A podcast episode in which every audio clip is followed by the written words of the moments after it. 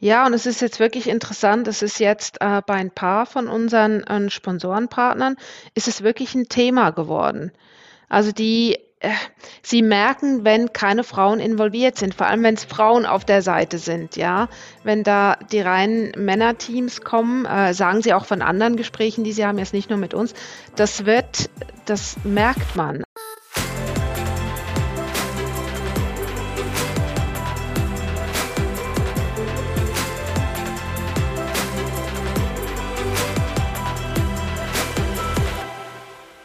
Moin und herzlich willkommen zum Equalate Podcast. Der Podcast, wenn es um das Thema Diversität und Inklusion im Sportbusiness geht. Alle zwei Wochen habe ich, Johanna Mühlbayer, spannende Gästinnen und Gäste aus dem Sportbusiness vor dem Mikro. Dabei geht es nicht nur um Diversität, sondern auch um Führung, New Work, Jobsharing und jede Menge andere Themen, um gemeinsam an Ansätzen für ein diverseres Sportbusiness zu arbeiten. Ganz nach dem Motto, Perspektivwechsel schafft Vielfalt im Kopf und damit die Grundlage, um Vielfalt und Inklusion bei uns selbst, im eigenen Team, im Unternehmen oder in der Organisation aktiv anzuschieben. Heute zu Gast im Podcast Kerstin Lutz von der Agentur Team Marketing. Team ist die exklusive Agentur der UEFA für die Vermarktung und Betreuung der Männerclubwettbewerbe und somit an einem der wohl bekanntesten und beliebtesten Produkte ganz nah im Fußball dran. Und mittendrin Kerstin. Sie ist bereits seit dem Jahr 2000 dabei und hat sich von der Account Managerin zur Managing Director hochgearbeitet. In ihrer Führungsposition verantwortet sie den Bereich der Betreuung aller PartnerInnen, kümmert sich um Sponsorship Sales bezogen auf die existierenden PartnerInnen und leitet außerdem die Eventabteilung, welche die Koordination der Partneraktivitäten an den Spieltagen vor Ort verantwortet. Also, so viel kann man vorab wohl schon mal sagen, ein Job mit viel Verantwortung und mit unheimlich vielen Facetten. Und wie Kerstin im Podcast ebenfalls teilt, einer der Gründe, warum auch sie bereits so lange dabei ist und die tagtäglich den Reiz ihrer Arbeit ausmachen. Mit über 30 verschiedenen Nationalitäten im Unternehmen, Standorten in UK und in der Schweiz als auch einem geschlechtlich sehr durchmischten Unternehmen ist Kerstin die perfekte Gesprächspartnerin, um tiefer auf die verschiedensten Facetten von Diversität einzusteigen.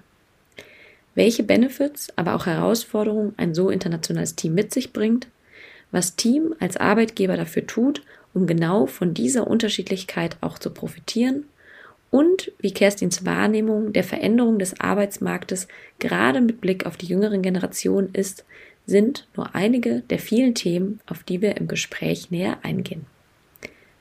Und das Thema Geschlechterdiversität kommt natürlich auch nicht zu kurz.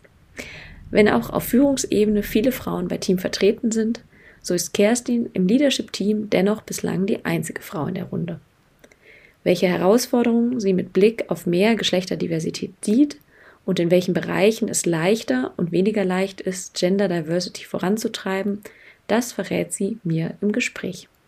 Fest steht, Team tut so einiges, um Diversity und Inclusion im Unternehmen zu stärken und weiterzuentwickeln. Externe Kooperationen mit beispielsweise Women in Football, interne DEI Working Groups und Mentorship-Programme, unter anderem auch das Entsenden einer Mentee ins Equalate Mentorship Programm, sind nur einige der vielen Maßnahmen. Es zeigt mir abermals, für mehr Diversity und Inclusion braucht es Ressourceninvest, zeitlich wie finanziell. Und da geht Team auf jeden Fall mit einem guten Beispiel voran. Viel Spaß beim Hören.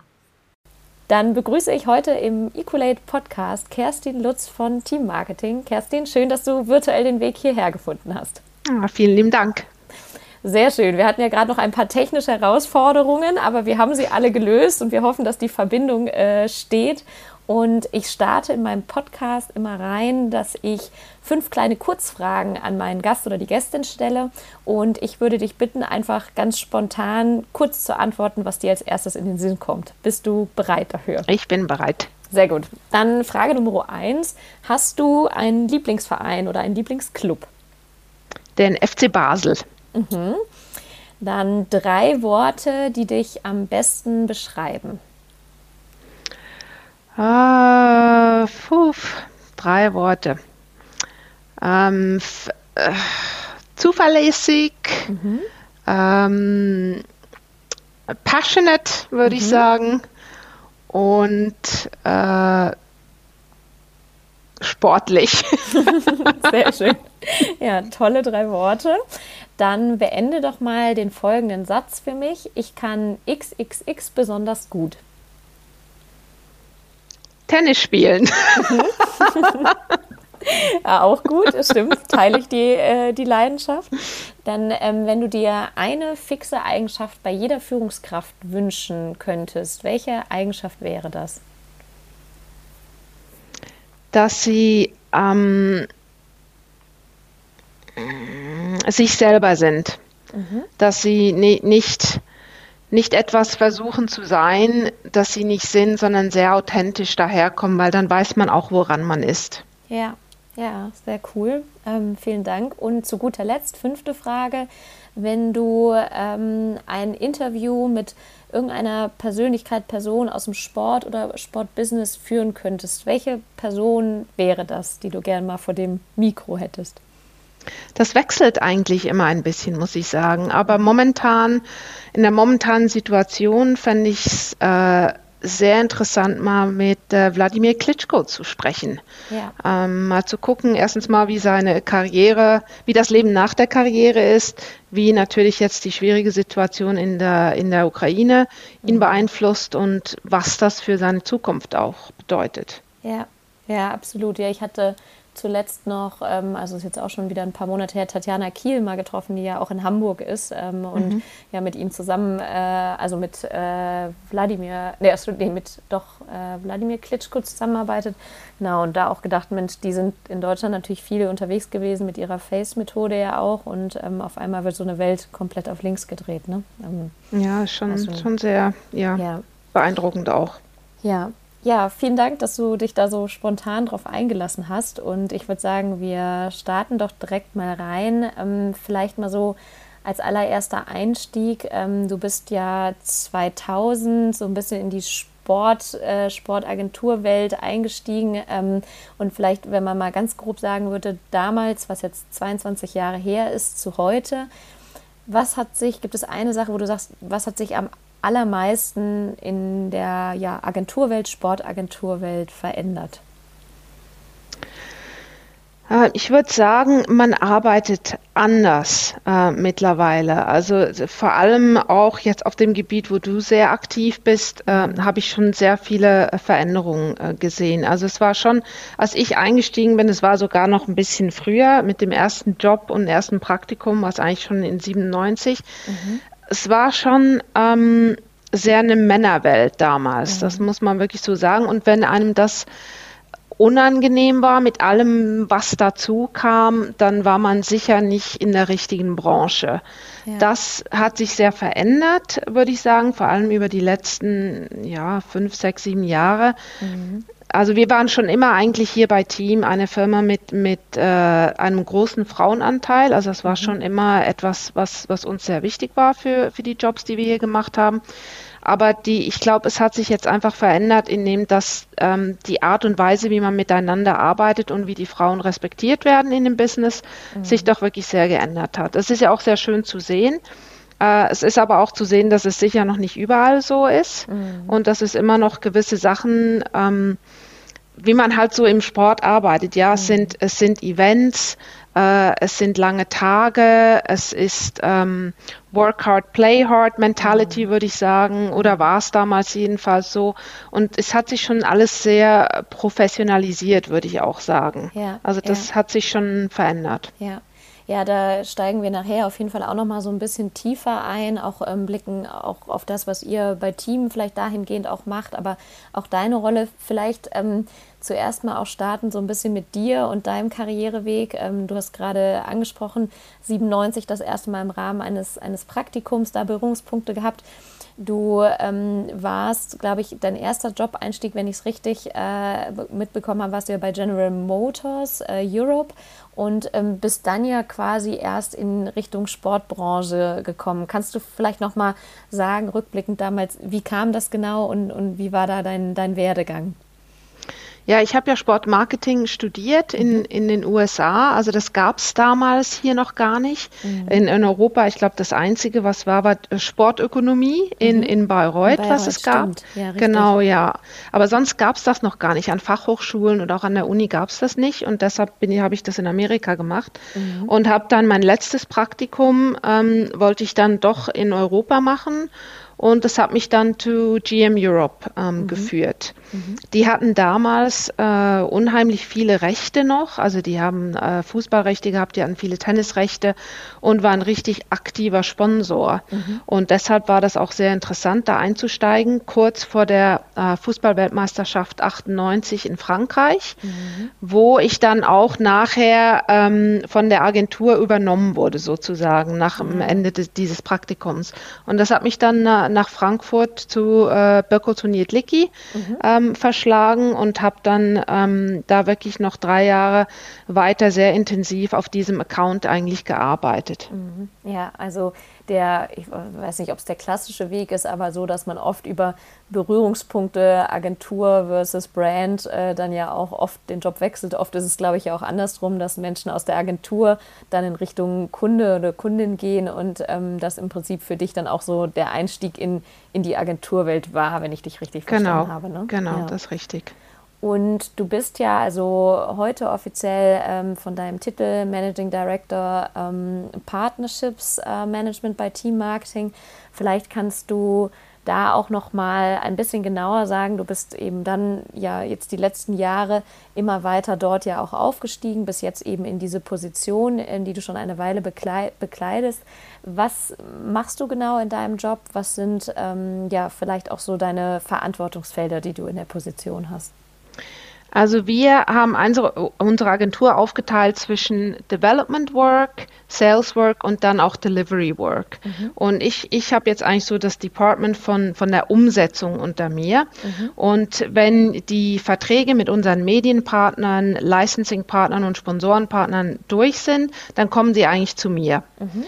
Und wir setzen dann eigentlich alles um. Wir schauen, dass sie die Rechte haben, die sie wollen, aber auch ihre Verantwortung, die sie haben, zum mhm. Beispiel auf der Medienseite natürlich die Übertragung der Rechte, dass das alles äh, geliefert wird, dass das alles sehr ähm, reibungslos abläuft, sagen wir mal so. Mhm. Ähm, und da natürlich sehr engem Kontakt auch mit der UEFA das mache mhm. und dann auch für die Erneuerung der Verträge, vor allem auf der Sponsoren- und Licensing-Seite, ist mein Team dann auch sehr involviert und unterstützt da die Sales-Teams. Mhm. Und vielleicht das auch nochmal abzurunden, genau, ihr seid ja mit Team-Marketing quasi die exklusive Agentur ähm, von der UEFA, die alle Männer-Club-Wettbewerbe ähm, betreut. Äh, Habe ich das richtig so zusammengefasst? ja, das ist richtig, genau. Ja. Und vielleicht da mal, ich meine, man muss ja auch sagen, dass sich äh, ja auch seit dem, weiß nicht, von 2000, wo du auch so ein bisschen in diese Branche eingestiegen bist, ähm, bis heute, wir hatten es ja gerade, auch schon unheimlich viel passiert ist und ähm, du eben dann jetzt aber auch bei Team Marketing schon eine ganze Weile bist man sagt ja oft, ich weiß nicht, ich glaube, äh, offizielle Literatur sagt manchmal ja, dass man alle im durchschnittlich irgendwie sieben Jahre irgendwie den Job vielleicht wechseln sollte. Ob das jetzt irgendwie eine Benchmark ist, die ich präferieren würde, sei mal da, dahingestellt. Aber mich würde mal interessieren, hattest du ähm, ja nicht auch mal Interesse, mal was Neues zu machen oder andersrum gefragt, was war vielleicht, was waren die Themen, die dich dann auch so lange bei, bei Team und in der Agentur bis heute gehalten haben? Ja, ich habe mir schon ein paar Mal überlegt, ob es jetzt an der Zeit wäre äh, zu gehen, aber das war dann immer, wenn ich was angeguckt habe, war es einfach nie was Besseres. Ähm, okay. Ähm, der, der Job hat sich ja für mich auch wirklich äh, alle vier Jahre eigentlich weiterentwickelt. Also ich mhm. habe als Account Manager angefangen und bin dann sukzessive alle vier Jahre aufgestiegen, bis wir vor zehn äh, Jahren das Management ausgewechselt haben und mhm. ich dann damit reingekommen bin und Deshalb haben sich auch die, die Aufgabenbereiche äh, immer erweitert. Mhm. Die, das Team ist immer größer geworden. Wir haben immer neue Aufgaben gehabt, immer neue Challenges, die es zu lösen gab. Also mhm. irgendwie kam nie was, was besser war, wo ich gedacht habe, doch einfach, dann wäre ich einfach gegangen, mhm. um zu gehen. Mhm. Und das fand ich dann doch immer schade, weil der Job, also wenn man im Fußball arbeiten will, glaube ich nicht, dass es viele bessere Jobs gibt, sage mhm. ich jetzt mal, äh, auf meinem Gebiet auf alle Fälle, mhm. was ich mache.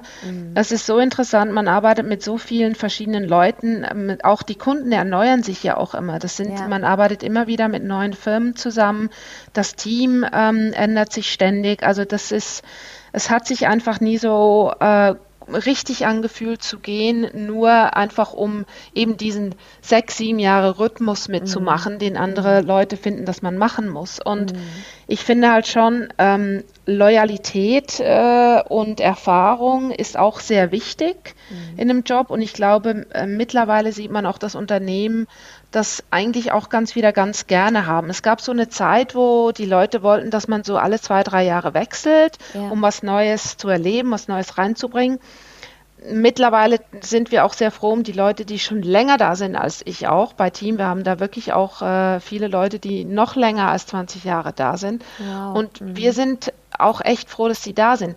Es ist einfach der Mix, der es ausmacht. Ja. Immer wieder neue, äh, neue junge Leute auch reinbringen, die andere Ideen haben, andere Konzepte, aber auch die Leute, die schon lange dabei sind, die wissen, wie es funktioniert, weil auch mit, mit einer UEFA zu arbeiten ist, wie mit jeder Federation, es ist mhm. eine spezielle Zusammenarbeit und wenn man da ein bisschen weiß, wie es läuft, dann äh, ist das sicher auch für den Kunden ja was Angenehmes. Also mhm. ich finde, solange man einen guten Mix hat, ähm, ist das okay. Aber ich sage nicht, dass ich mein ganzes Arbeitsleben jetzt noch bei Team verbringen werde.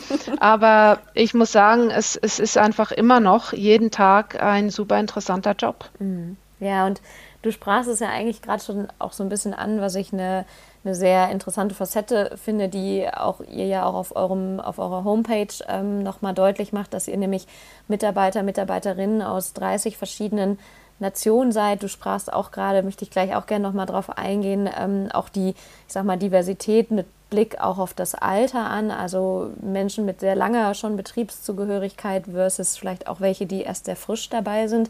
Vielleicht mal angefangen ähm, mit Blick auf die verschiedenen Nationen wart ihr von Anfang an, ihr seid ja sicherlich auch stark gewachsen, ähm, schon immer aber sehr international aufgestellt oder hat sich das erst, weiß ich nicht, vielleicht auch in den letzten Jahren erst so entwickelt? Nee, das waren wir eigentlich von Anfang an. Mhm. Ähm, es war immer schon sehr international, aber die Basis, würde ich sagen, war, ähm, waren doch immer Schweizer. Mhm. Also es war äh, 50 Prozent der Firma, auch heute noch, waren mindestens immer Schweizer Mitarbeiter, was natürlich mhm. auch ein Teil unserer DNA ist, aber das Internationale ist, was uns speziell macht und mhm. was schön ist und diese Diversität zu haben und, und von anderen zu profitieren, also alle profitieren von allen, das ist mhm. für uns schon absolut äh, wichtig. Aber wir möchten auch unsere DNA nicht verlieren. Wir haben jetzt ja. auch ein Office in London aufgemacht, da haben wir jetzt vor allem natürlich ähm, Engländer, die da sind. Und das, das ist auch sehr wichtig, ja, dass mhm. wir da uns jetzt ein bisschen in andere Gebiete noch eingeben, andere Offices öffnen. Aber ja, das Internationale macht es wirklich. Deshalb hatte ich auch nie das Gefühl, ich muss jetzt irgendwo anders hin, weil es kamen immer wieder neue Inputs von neuen Leuten, neuen Nationalitäten und mhm. das ist schon, ähm, das ist super schön hier. Ja. Und gleichzeitig, also ähm, auch, auch die Literatur sagt ja am Ende des Tages natürlich, dass Diversität, wenn wir jetzt ähm, mit äh, bei Nationalität bleiben, dass das ja, du sprachst gerade an, unheimlich viel Mehrwert bringt, was Ideen anbringt, was Impulse bringt. Gleichzeitig aber auch in dem Wissen, dass natürlich, wenn uns Menschen erstmal unähnlich sind, das auch durchaus ja Herausforderungen an der einen oder anderen Stelle mit sich bringt, was vielleicht auch Zusammenarbeit angeht. Ähm, mhm. Wie nimmst du das bei Teams wahr und was, was siehst du für Chancen oder kannst du auch konkrete Beispiele nennen, wo ihr davon profitiert und wo aber auch offen gesagt gibt es vielleicht auch Herausforderungen, die vielleicht, ich sag mal, weniger international aufgestellte Teams vielleicht auch nicht unbedingt haben? Ja, also dieser, dieser äh, kulturelle Unterschied, den merkt man natürlich schon vom, mhm. vom sozialen Aspekt her, mhm. aber auch von der Art zu arbeiten. Mhm. Und da haben wir einfach gesehen, dass es sehr wichtig ist, dass man den Leuten auch Zeit gibt. Ja. Ähm, dass sie äh, lernen, wie, wie wir es hier liefern wollen, ähm, wie es auch von uns erwartet wird, von unserem Kunden. Mhm. Und da muss man, wir sagen immer, man braucht mindestens ein Jahr, man muss mal eine Saison mitgemacht haben. Aber mhm. Geduld ist sicher wichtig, Toleranz. Ähm, und auch von ihnen uns gegenüber zum Teil, ja, dass, mhm. dass man einfach sagt, ja, das ist jetzt vielleicht, machen sie jetzt halt so, muss ich jetzt halt so machen, dass man sich auch findet und lernt miteinander äh, Konflikte auszutragen, weil das mhm. gibt es dann natürlich auch. Aber das Schöne hier ist, weil wir diese Kultur schon von Anfang an so gelebt haben, ähm, ist unheimlich viel Support da. Also wenn jemand Neues kommt, der ist sofort aufgenommen. Es gibt sofort Gruppen, die äh, miteinander unterwegs sind hier, vor allem eben auch die jungen Leute natürlich. Mhm. mhm. Ähm, und da ist man eigentlich immer sehr schnell gut aufgehoben, würde ich mhm. sagen. Ja. Ja, und es ist ja auch, also ich finde, du sprichst einen ganz interessanten Aspekt an, nämlich zu sagen, äh, dass es eben auch Zeit braucht. Ne? Also so wie ja jeder Mensch irgendwo, wenn man in ein neues Arbeitsumfeld ähm, kommt, halt Zeit braucht, um sich einzuarbeiten, dass ja gerade vielleicht auch je unterschiedlicher man ist und die Überzeugung zu sagen, wir profitieren davon, ähm, wir aber erstmal, ich sag mal, ein Stück weit in den Vorinvest gehen müssen, sich die Zeit zu nehmen, dieser Person eine Saison zu geben, wie du sagst, aber eben auch die Kultur oder eure Werte, die ihr für euch definiert habt, näher zu bringen und eben auch nicht sofort von jetzt auf gleich zu erwarten, so jetzt morgen hast du genau das und musst dann abliefern, weil ich denke, das ist mein Gefühl in der schnelllebigen Sport-Business-Welt manchmal ein bisschen zu stark erwartet wird und dann aber irgendwie vergessen wird, dass man ja gerade von diesen Personen dann langfristig profitiert, weil sie andere Erfahrungen mitbringen. Also, ähm, aber spring gern rein, wenn du sagst, du, du siehst das anders oder du kannst das auch aus eigener Erfahrung bekräftigen. Nee, nee, mhm. absolut. Aber ich weiß mhm. auch, natürlich ist der Druck da zu liefern ja, als Agentur. Er ist immer, immer da. Ja. Und sich, es ist eigentlich ja Luxus, dass wir das machen können, ja, dass wir einer, einem neuen Mitarbeiter wirklich ein Jahr Zeit geben können, mhm. ähm, um das zu machen. Und das hat sicher auch nicht jede Agentur, ja, ja, Diesen, diesen Luxus halt. Und, aber das macht eben Team auch so speziell, würde ich sagen. Ja, ja. Und auf der anderen Seite habt ihr natürlich, ähm, ich weiß, wir sprachen ja vor ein paar Wochen, Monaten, wo ihr ja sozusagen auch wieder in der Pitch-Phase wart und ähm, dafür dann aber alle paar Jahre auch ein Stück weit ein Druck, weil ähm, ihr seid nun mal sehr exklusiv da tätig und seid am Ende des Tages ja auch ein Stück weit davon abhängig, diese Rechte dann auch bei euch inne zu haben. Das heißt, gerade von, von Management-Seite könnte ich mir vorstellen, ist da der persönliche Druck auch da oder wie gehst du damit um?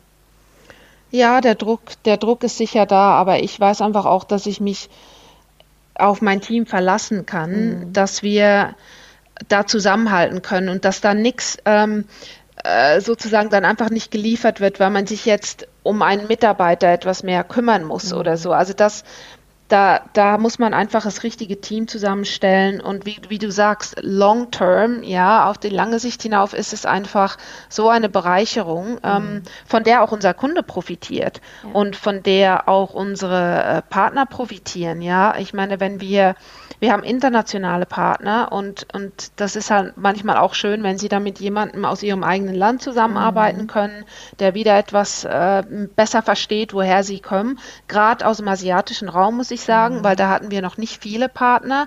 Und es ist für uns so wichtig, dass wir da Hilfe haben, intern auch, um zu verstehen, wie wir das jetzt am besten angehen. Also ja. das, ähm, aber der Druck, der ist natürlich, der ist immer da. Ja. Der ist immer da. Und ähm, mal abgesehen von, von der Nationalität, wir sprachen auch gerade das Thema Altersdiversität an. Ähm, man spricht ja auch da von, von unterschiedlichen ne, Generationen, Generation Y, Z, äh, Babyboomer und Co. Ähm, ich habe das Gefühl, wenn ich mit, mit Personen im Sportbusiness spreche, dass eigentlich allesamt sagen, wir haben Herausforderungen oder Probleme damit, ähm, gute junge Leute für uns auch zu gewinnen. Also der Arbeitsmarkt sich im Prinzip so ein bisschen umkehrt und Arbeitgeber, Geberinnen kämpfen für die guten ArbeitnehmerInnen. Wie siehst du das aus, ja, aus einer Führungskraftperspektive und natürlich auch, auch aus Managementperspektive? Also wir haben das Glück, dass wir ähm, an einem wahnsinnig tollen Projekt arbeiten. Mhm. Und ähm, im Sportbusiness würde ich sagen, auf Agenturseite äh, sind wir natürlich sehr begehrt auch. Das mhm. äh, ist sicher so und das, das hat damit zu tun, mit, mit, mit was wir arbeiten können. Also wir haben eigentlich keine Probleme, alle möglichen Altersstrukturen zu erreichen, muss ich sagen, eben durch, durch halt auch Fußball an und ja. für sich, würde ich sagen, weil ja. da ist halt auch das Interesse äh, sehr breit gefächert. Also da, ähm, es läuft für uns eigentlich sehr gut, aber wir sind auch sehr bewusst, äh, uns ist sehr bewusst, dass wir einen guten Mix eben reinkriegen. Mhm. Das ist, das mhm. ist wirklich sehr wichtig. Und es sind ja auch vor allem neuere Themen, ja, wenn du schon nur Metaverse und NFTs und all solche Sachen anguckst, da sind sicher die jungen Leute zum Teil halt auch versierter drin und, und sind damit schon aufgewachsen, ja. Mhm. Und wir, wir, meine Generation, würde ich sagen, musste sich da auch vieles sehr anlernen auf der, auf der digitalen Seite. Ja. Und da wollen wir sicher gehen, dass, dass wir da auch den, den frischen und, und, und ja, neuen Input auch immer wieder kriegen. Mhm. Und würdest du sagen, also ähm, gerade mit Blick auf die Generation Z, ähm, bemerkst du da Unterschiede? Ich weiß nicht, wie viele ähm, ja, Berührungspunkte du auch mit der Generation hast, was zum Beispiel auch die Arbeitsansprüche äh, an einen Arbeitgeber angeht. Also weiß nicht, was, äh, wie man, was für Möglichkeiten an Remote Work man hat, aber auch ähm, was man sonst an vielleicht auch Benefits vom Arbeitgeber und der Arbeitgeberin bekommt. Ähm, ist das etwas, womit ihr euch A auseinandersetzt und B, wo du das Gefühl hast, da gibt es tatsächlich auch Generationsunterschiede? Definitiv, würde ich sagen. Mhm. Ich denke, ähm, die Arbeit wird einfach auch anders angesehen schon. Mhm.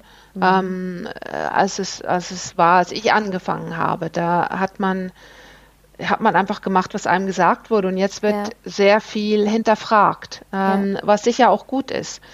Und äh, Sachen wie Remote Working sind sicher, hätte man zu meiner Zeit nie diskutiert. Mhm. Ja, das, das gab es einfach nicht. Und jetzt ist das sicher einer der, der Fragen, die gestellt wird, wenn wir neue Leute einstellen. Ähm, wie flexibel kann ich sein? Und gerade nach, nach äh, Covid natürlich ähm, mhm. hat sich das nochmal verstärkt das finde ich alles sind auch gute Entwicklungen, weil man muss mit der Zeit gehen, ja, man mhm. muss man muss gucken, dass es für die Leute stimmt und obwohl wir ein, ein, ein tolles äh, Umfeld haben hier, ein tolles Produkt, das wir vermarkten können, wir sind in Luzern. Es ist eine, eine kleine Stadt. Also wenn du von London kommst, ähm, ist Luzern natürlich äh, sehr, sehr klein und, und ja. ja. wirklich ist ein Kulturschock. ja, und, absolut. Und wenn man jetzt nicht so ähm, Berg- und See begeistert ist, ja, ja, und sofort sieht, was hier das unheimlich Tolle ist, mhm. dann muss man wirklich ein bisschen Überzeugungsarbeit auch leisten. Mhm. Also diese Work-Life-Balance, wie man ja so schön sagt, ähm, ist sicher viel mehr Thema jetzt bei der jungen mhm. Generation, als sie, als sie das damals war. Und aber sicher auch gerechtfertigt. Aber wir haben nun mal auch einen Job, äh, der verlangt äh, Reisen, er verlangt an Events zu gehen. Also es mhm. ist kein ähm, ja, normaler Job und da muss ja. man halt eine gewisse Flexibilität auch mitbringen. Ja, ja, absolut. Also ich glaube auch, das ist wahrscheinlich klassisch so ein Fall von, man muss sich da auch irgendwie in der Mitte treffen, aber stimme dir zu, dass, äh, dass die Spiele irgendwie abends stattfinden oder ähnliches, das wird sich so schnell ja auch äh, nicht ändern und ähm, sollte es auch wahrscheinlich aus, aus ja äh, auch vermarktungstechnischen Gründen nicht, bedingt aber natürlich auch, dass dann man zu den Zeiten auch vor Ort sein muss und ähm, dementsprechend auch zu etwas anderen Stunden und wie du sagst, Flexibilität halt ähm, auch mitbringen muss. Ne? Mhm. Genau. Und vielleicht nochmal so bei dem Thema grundsätzlich Diversität bleibend, ähm, auch das Thema Geschlechterdiversität, äh, ja, liegt mir ja auch ähm, sehr groß am Herzen, aber ich weiß auch, dass du ähm, dich mit, mit dem Thema auseinandersetzt. Ähm, wenn man auf, auf eure Website auch schaut, ähm, mit Blick aufs Leadership-Team, bist du tatsächlich ja die einzige Frau bei euch. Jetzt, äh, ich sag mal, brauche ich nicht die Frage stellen, ob es grundsätzlich herausfordernd ist, auch bis in so eine Position zu, zu kommen. Ich denke, das ist egal, ob als Mann oder als Frau, ähm, sowieso eine, eine, ja, eine Leistung, eine Herausforderung ähm, erfordert viel Arbeit. Aber würdest du sagen, dass es für Frauen teilweise trotzdem aufs Sportbusiness gesehen oder die Agenturwelt trotzdem noch mal ein Stück weit herausfordernder ist, in hohe Führungspositionen zu kommen? Wie siehst du das? Ähm, wahrscheinlich schon. Mhm. Ja, ich denke, sonst, sonst hätte es mehr. Mhm. Ähm, aber wir sehen halt auch, äh, dass Frauen zum Teil nicht wollen. Mhm. Und das ist halt da, wo wir dann zum Teil äh, Fragezeichen haben. Also mhm. wir sind jetzt gerade wieder am, am Rekrutieren und es kommen einfach sehr wenige ähm, ja, Anfragen von Frauen rein, was wir unheimlich schade finden, weil wir mhm. würden gerne gewisse Teams äh, wirklich mehr diversifizieren. Mhm. Mein Team zum Beispiel ist sehr ausgeglichen, mhm. ähm, aber das ist halt auch, es ist, es ist ähm, Client Servicing ist vielleicht nochmal ein anderer, äh, äh, eine andere Sache.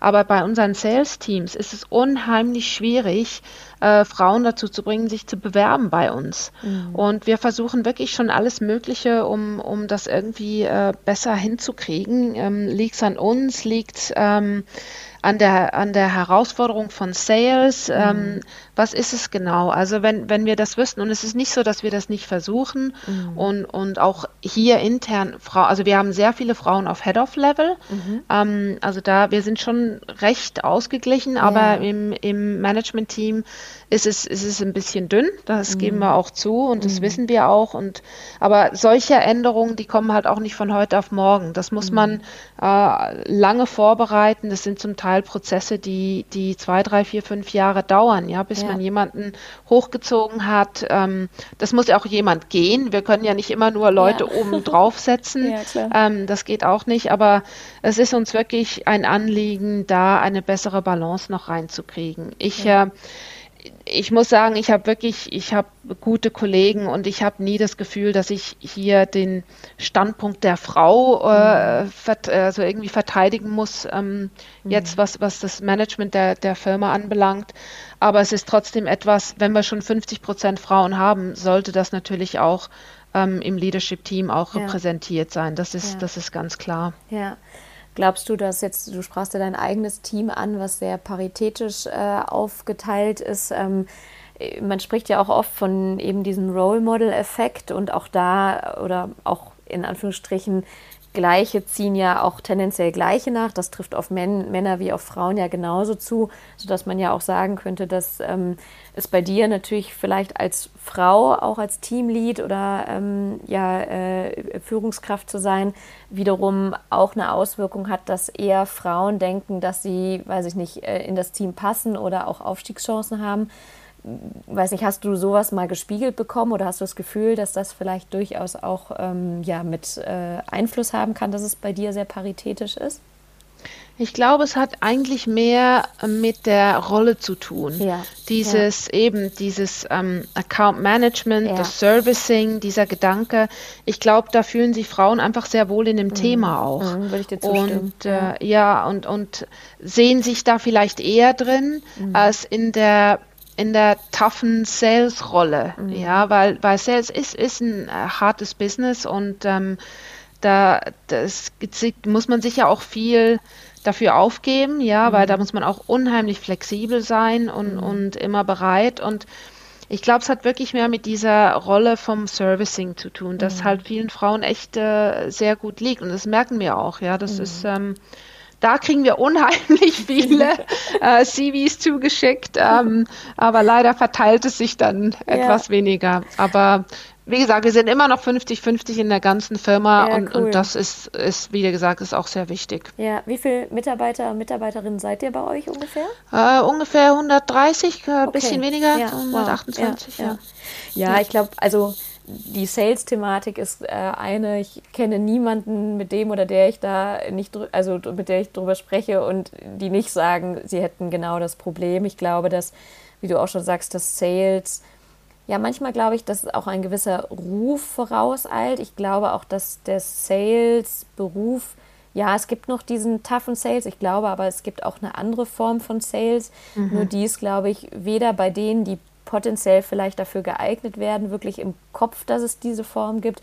Genauso wenig, glaube ich, wird die nach außen genügend publik gemacht. Ne? Weil, also ich würde auch sagen, hättest du mich vor fünf Jahren gefragt, damals bei Spot 5, ob ich im Sales wäre. Ich gesagt, auf keinen Fall, dafür bin ich nicht gemacht. Und ähm, wenn ich jetzt angucke, was ich bei Equalate mache, also ich gefühlt 50 Prozent meines Tages besteht aus Sales. ja, genau. ist es ja auch, wie sehr man sich mit etwas identifiziert, wie sehr man vielleicht auch an das Produkt oder die Leistung irgendwie glaubt. Und dann gibt es ja auch nicht den einen Sales-Ansatz, sondern Menschen kaufen ja irgendwie von Menschen, was dafür spricht, dass man eigentlich eine, eine bunte Facette an Menschen auch in so einem Sales-Beruf hätte. Ne? Ähm, hm. Ja, und es ist jetzt wirklich interessant, es ist jetzt äh, bei ein paar von unseren äh, Sponsorenpartnern, mhm. ist es wirklich ein Thema geworden. Mhm. Also die, sie merken, wenn keine Frauen involviert sind, vor allem wenn es Frauen auf der Seite sind, ja. Mhm. Wenn da die reinen Männerteams kommen, äh, sagen sie auch von anderen Gesprächen, die sie haben, jetzt nicht nur mit uns, das wird, das merkt man. Also das, mhm das wird auch äh, besprochen, ja, das wird, mhm. das wird äh, zum Thema gemacht und deshalb ist es für uns auch wichtig, dass wir da Leute nachziehen im, auf dem Gebiet. Ich muss auch sagen, selbst wenn du äh, Client Servicing machst, bist du mhm. jeden Tag am Verkaufen. Ja, glaube ich. Ja? ja, wenn du einem, einem Kunden Nein sagen musst, dann musst du es dem verkaufen. Ja, also ja. deshalb, ich glaube, wir unterschätzen manchmal, wie oft wir das tagtäglich eigentlich machen. Ja. Und äh, das ist gar nicht so eine eine, ja, so eine schwierige Aufgabe, wenn man weiß, wofür man steht und was man, was man machen muss. Also ich wäre unheimlich froh, wenn, wenn wir mehr Frauen in unseren Sales-Teams hätten. Mhm, mhm. Und wenn du sagst, das wird euch von, von Partnern auch ähm, ja, an euch herangetragen, dass da auch ja die Stimmung eine andere ist, beziehungsweise dass, dass sich dort etwas verändert, ähm, kannst du das konkretisieren? Also kannst du sagen, ähm, was dort irgendwie anders ist oder was es dort an Feedback gibt, ähm, warum das eben auch äh, bewusst eingefordert oder nachgefragt wird? Ja, weil viele, viele Firmen, würde ich sagen, haben jetzt mittlerweile äh, das auferlegt auch bekommen, ja, mhm. dass sie darauf mhm. sehr zu achten haben. Und mhm. ähm, das fängt schon an, dass sie auch Fußball, Frauenfußball sponsern, mhm. ja, und dass das zum Teil fast wichtiger geworden ist jetzt, mhm. dass das wirklich entweder wir machen Frauen und Männer oder wir machen gar nichts. Mhm, ja, und spannend, dass da okay. einfach da von den mhm. Firmen das schon vorgegeben wird. Und vor allem, ich würde mal sagen, vor allem unsere Sponsoren äh, aus den USA, äh, das ist wirklich ein, ein ganz wichtiges Thema für sie. Mhm. Und es ist ja auch schön zu sehen, dass das so gepusht wird und ähm, gerade der Frauenfußball, wie du ja weißt, ist, mm. ist unheimlich am Kommen und das ist auch alles unheimlich verdient und das manchmal muss es halt ein bisschen gepusht werden, ja. damit es zum nächsten Level kommt. Ja. Ähm, ja. Das kann sich nicht immer nur so organisch entwickeln, ja, da muss zum Teil wirklich müssen Guidelines dahinter stehen, Prinzipien, das, das muss auferlegt werden, sonst sonst geht es einfach nicht vorwärts. Ja. Ja, ja, und ich bin auch total bei dir zu sagen, also zum einen Guidelines, Prinzipien und auch zu sagen, wir gehen in ein Stück weit ein Vorinvest ne, und sagen, wir sind bereit, da auch Geld vielleicht im ersten Schritt in die Hand zu nehmen, um ein gutes Produkt zu schaffen, ähm, was vielleicht auch ganz klar differenziert positioniert ist als das zum Beispiel das Männerprodukt. Das muss ja gar nicht eins zu eins vergleichbar sein. Ähm, und dann daraus aber auch zu sagen, das lässt sich dann auch, also dafür lassen sich auch gut Partnerships entwickeln. Ne? Und ähm, ich finde, in, in UK sieht man das ja ganz gut, was, was dort irgendwie im Frauenfußball passiert und auch welche Brands da auf einmal sichtbar werden und kann vielleicht ja auch ein gutes Role Model sein, ob jetzt für Deutschland oder auch für viele andere Länder, auch ähm, jetzt, wenn wir beim Frauenfußball bleiben, auch das noch weiterzuentwickeln. Ne?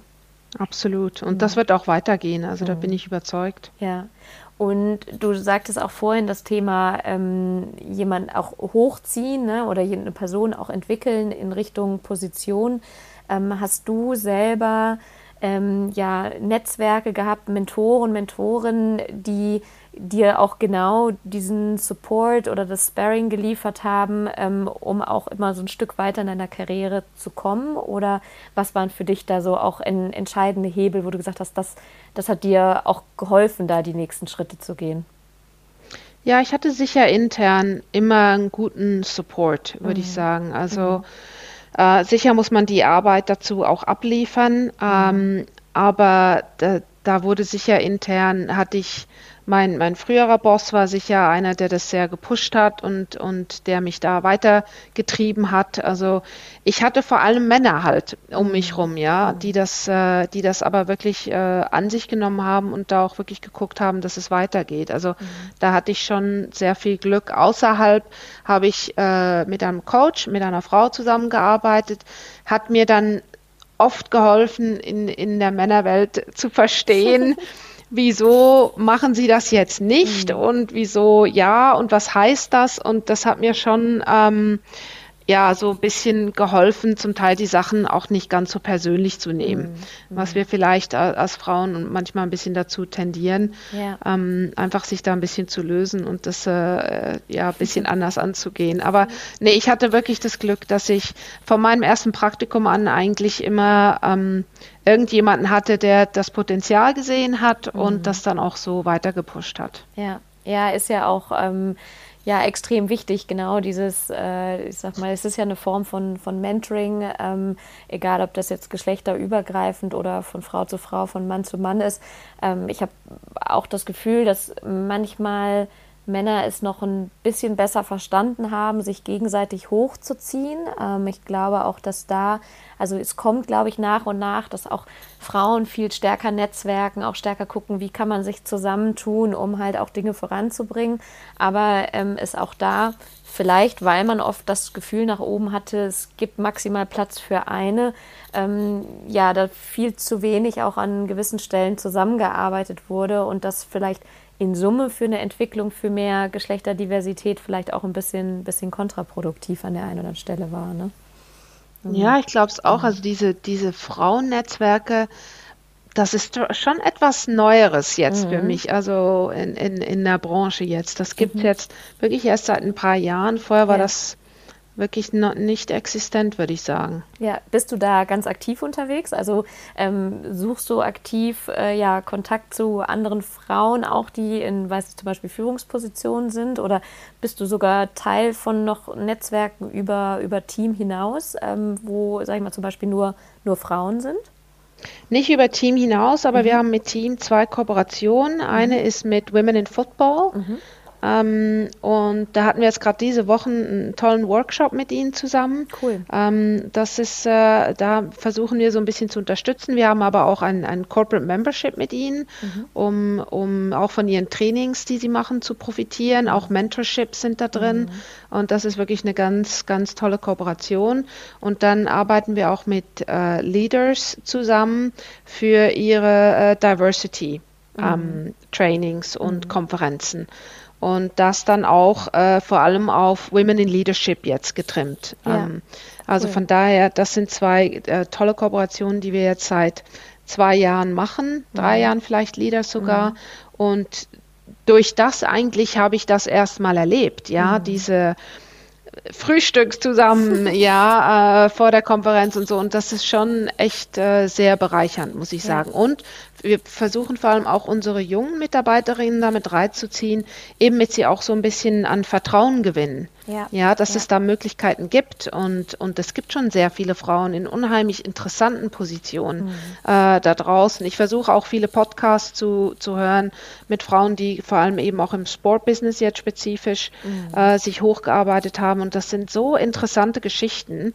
ähm, dass man wirklich äh, wahnsinnig beeindruckt. Ja, ja, ja und äh, du sprachst gerade das Mentorship an. Ähm, ihr seid da ja also wirklich auch mit den beiden Kooperationen, die du gerade ansprachst, ähm, durchaus, würde ich sagen, schon sehr progressiv unterwegs. Du sagst, wenn du sagst, seit zwei, drei Jahren oder seit vier Jahren auch da kooperiert, aktiv etwas zu tun und auch, ich sag mal, auch Geld in die Hand zu nehmen, weil auch sowas kommt ja nicht von ganz alleine und für umsonst. Und zu sagen, wir wollen da rein investieren, weil wir einen Benefit sehen. Und äh, ihr ja auch gesagt habt, es hat mich ja auch sehr gefreut, im Rahmen des äh, Equalate Mentorships auch eine Kollegin mit zu entsenden. Also ihr schaut da schon nach meinem Gefühl sehr viel auch links und rechts. Was gibt es so? Wo können wir auch Personen mit entsenden oder wo können wir auf jeden Fall was dafür tun, dass zum Beispiel jetzt beim Thema Gender Diversity ihr euch auch weiterentwickelt? Ne? Ja, und wir haben auch ein, eine, eine DEI Working Group bei ah, uns cool. ja. äh, mit diversen Leuten, die involviert sind. Und da haben wir diverse Aktionen. Wir haben jetzt gerade wieder ein, ein, äh, eine Umfrage gemacht in mhm. der Firma zu dem Thema.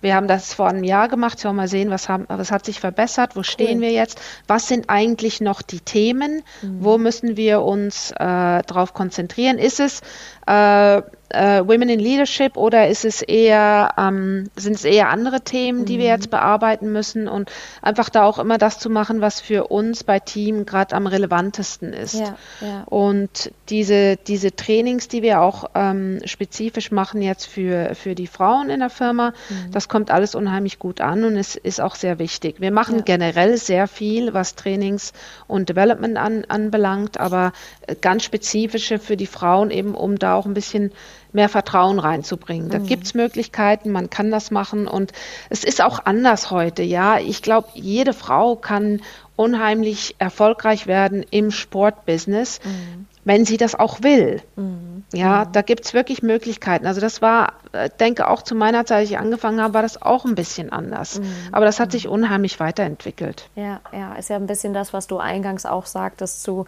deinem Einstieg damals zu heute, dass sich da schon extrem viel verändert hat. Und ja, sprichst mir auf jeden Fall auch aus, aus der Seele äh, und aus meiner, ich sag mal, äh, Jobseele, dass ihr sagt, ihr, ihr überlegt, was könnt ihr an Maßnahmen mitgeben, natürlich sowohl Frauen, aber auch Trainings insgesamt für, für euer Unternehmen und vor allem, und das ist immer das Erste, was ich auch in, in ja, Mandaten eigentlich sage, man muss erstmal wissen, wo man steht. Also sowas wie mit Umfragen und im Idealfall, ja, ob es jährliche, halbjährliche Umfragen sind, um überhaupt zu schauen, wo steht man und entwickelt man sich weiter oder zurück. Nur das hilft einem ja, um wirklich auch zielführende Maßnahmen zu entwickeln und auch weiter auszubauen. Ne?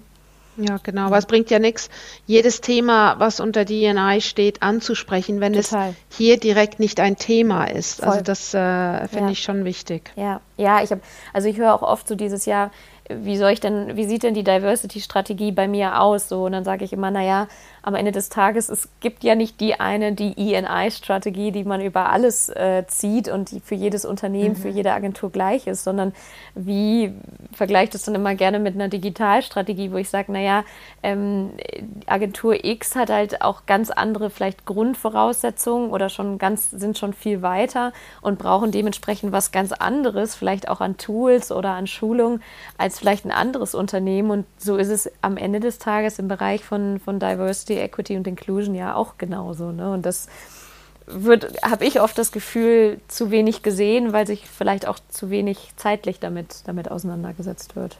Mhm. Ja, und es sollte schon, weißt du, es sollte schon ähm, was, was bedeuten, ja, wenn ja. man dann auch was macht. Also es ist nicht einfach nur tick the box, ja. wir haben ja. eine Working Group, sondern es muss ja auch wirklich was bewirken dann. Ja, ja. Also. Und vielleicht das noch, weil es mich auch interessiert, ähm, auch Stichwort so Allyship, ne, auch zu schauen, was, welche Rolle haben vielleicht, wenn es um Gender Equality geht, ja auch die Männer gerade im System, weil auch die oft ja große oder vielleicht sogar manchmal fast die größeren Hebel haben. Sind bei euren Working Groups, sind die auch quer durchmischt oder ist das dann ja, etwas, ja. wo, ja, ja, ja. Okay, mhm, absolut, cool. Mhm. absolut, ja. ja. Weil das ja tatsächlich auch A, das Verständnis füreinander aus meiner Sicht extrem schafft und natürlich auch hilft, ähm, ja, eine Sensibilisierung für das Thema auch im gesamten Unternehmen dann auch zu etablieren. Mhm. Ja, und das muss auch, das ganze Unternehmen muss dahinter stehen, ja. sonst, ähm, ja. und auch da muss ich sagen, haben wir, wir haben tolle Mitarbeiter, mhm. ja, die das auch sehr pushen wollen und, und das sehen und, und da dahinter stehen. Und das, glaube ich, kommt dann auch wieder, die neue Generation hat da auch was Neues wieder mit reingebracht, ja. ja. Für die ist das sowas von selbstverständlich und ja und für, für meine Generation früher war es einfach nicht ein Thema. Mm, stimmt. Es war nicht, mhm. wir mhm. wollen das nicht, sondern es war einfach kein Thema. Mm. Und ich glaube, erst diese Durchmischung wieder von jung und alt und allen möglichen äh, Leuten aus allen verschiedenen Richtungen ähm, bringt das Thema auch richtig auf den Punkt jetzt mm. bei uns. Mhm, absolut, ja. Mensch, das ist schon fast das perfekte Schlusswort, würde ich sagen. ähm, ich äh, habe ganz am Ende immer noch eine, eine Sache, die äh, ich immer äh, ganz klassisch im Podcast habe, nämlich, dass ich deine Vorgängerin oder deinen Vorgänger bitte, eine Frage unbekannterweise an die nächste Person zu stellen. Das heißt, ähm, du bekommst jetzt deine Vorgängerin, äh, war Gabi Papenburg und äh, sie hat die Frage gestellt, ähm, im, so nach Motto, was ist eine gute Entscheidung? Also im Sinne, wann weißt du für dich, dass du eine gute Entscheidung getroffen hast? Kannst du das äh, ja ganz aus deiner Perspektive beantworten?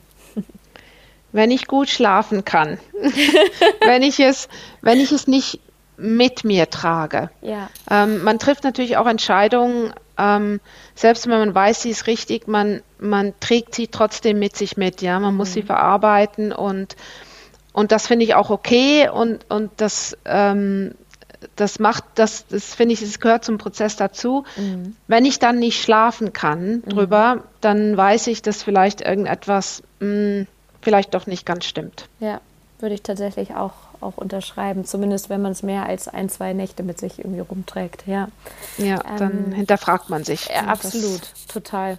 Du hast tatsächlich auch die Gelegenheit, äh, bevor wir zum Ende kommen, eine Frage und das kann wirklich alles sein. Es kann von Diversity, aber auch irgendwie Leadership oder sonstige Fragen sein. Vielleicht auch eine, die dich selber irgendwie umtreibt, äh, unbekannterweise an die nächste Person zu stellen. Hast du, hast du da eine Frage spontan auf Lager? Ja, also es würde mich interessieren, was, ähm, was für Charaktereigenschaften Frauen in, in Leadership-Positionen mitbringen oder mitbringen sollten im mhm. Vergleich zu Männern. Mhm. Ist es gleich? Ist das was anderes? Mhm. Ähm, was sollte das sein? Cool. Coole Frage. Ja, sehr schön. Würde ich fast äh, dich bitten, diese zu, beantworten, aber das äh, verschieben wir dann einfach mal. Ja, schön. Dann, ähm, ja, Kerstin, erstmal vielen Dank für deine Zeit und ähm, vor allem aber auch die Insights, die du uns gegeben hast. Ich fand das sehr bereichernd und ähm, ja, überlasse tatsächlich dann aber auch dir, äh, wie ich das immer in meinem Podcast mache, dann die letzten Worte und ähm, ja, bedanke mich von meiner Seite schon mal herzlich, dass du dabei warst.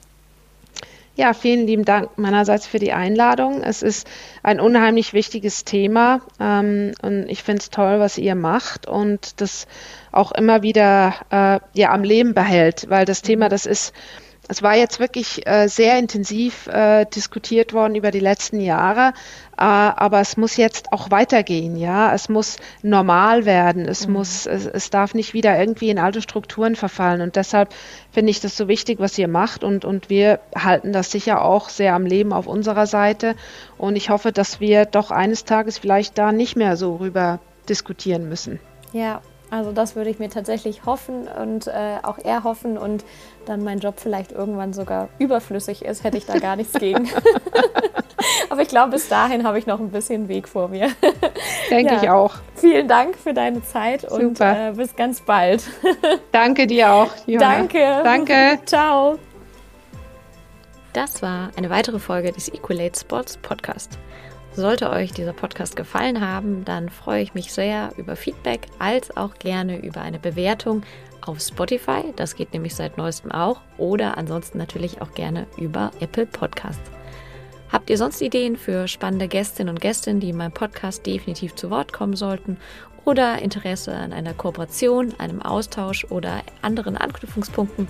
Dann freue ich mich natürlich, wenn ihr Kontakt aufnehmt, entweder über meine Website LinkedIn oder natürlich direkt per Mail. Ansonsten freue ich mich, wenn ihr das nächste Mal wieder dabei seid. Bis bald, Johanna.